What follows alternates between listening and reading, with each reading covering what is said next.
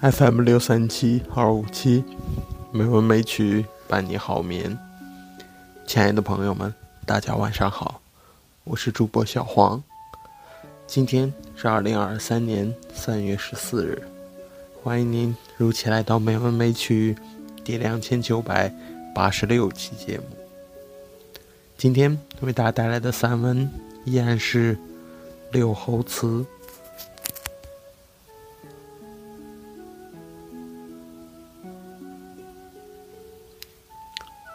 时间增益了柳宗元的响力。他死后，一代又一代，许多文人带着崇敬和疑问，仰望着这位客死南荒的文豪，重蹈他的覆辙的贬官。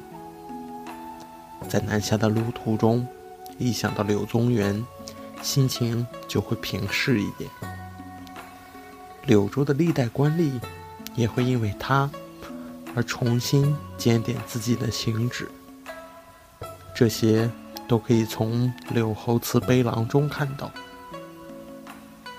柳宗元成了一个独特的形象，使无数文官或多或少地强化了文人意识，询问自己存在的意义。如今，感香亭畔还有一石碑。为光绪十八年间，柳州府事蒋兆奎立。这位长沙籍官员写了洋洋洒洒一大篇碑文，说他从柳宗元身上看到了学识文章、自然游官与政事的统一。夫文章政事，不判两途。侯固。以文章而能正事者，而又以游官为政之举，披乱律之治，无所从之。然后理达而事成，故其绘画之精。为此，他下决心重修感香亭，没有钱就想方设法。精打细算，在碑文中报了一笔笔筹款明细账。亭建成后，他便常来这里思念柳宗元。所谓“美于公腿之下，登斯亭也”，江山如是，交丽依然，见世间花，宛如当日。不能不说，这位府士的文化意识。和文化人格因柳宗元而有所上升。更多的是疑问，重重石碑发出了重重感叹，重重疑问。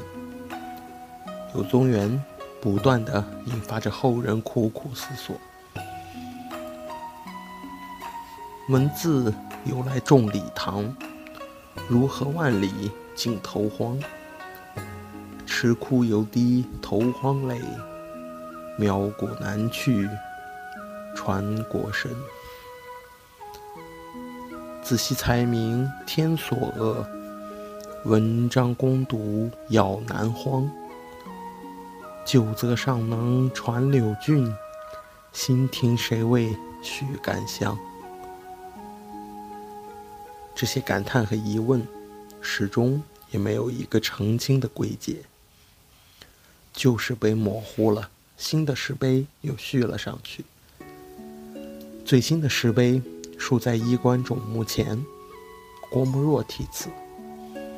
时间是一九七四年十二月，当时柳宗元变成了法家，衣冠冢修得很漂亮。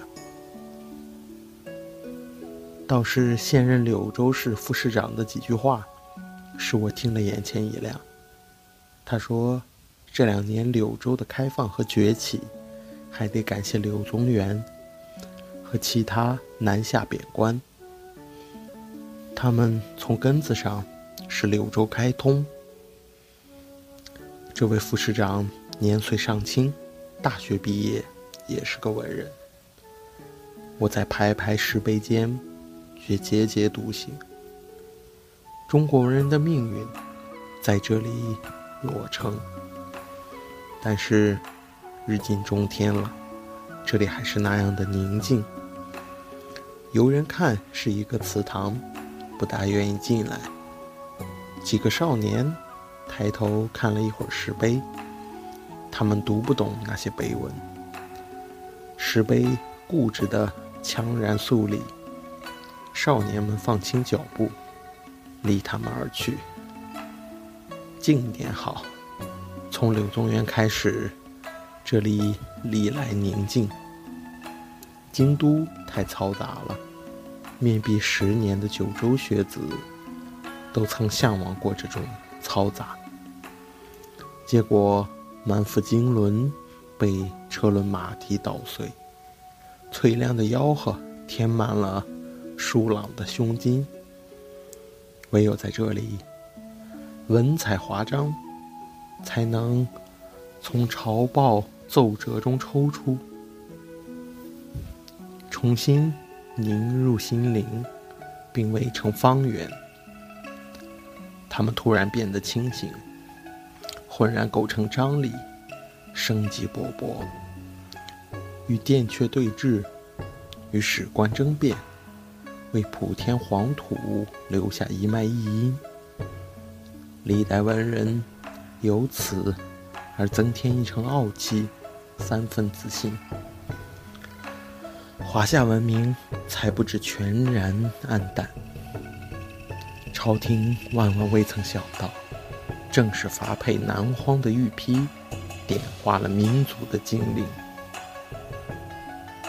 好吧，你们就这么固执的肃立着吧。明天，或许后天，会有一些游人。一些少年指指点点，来破读这些碑文。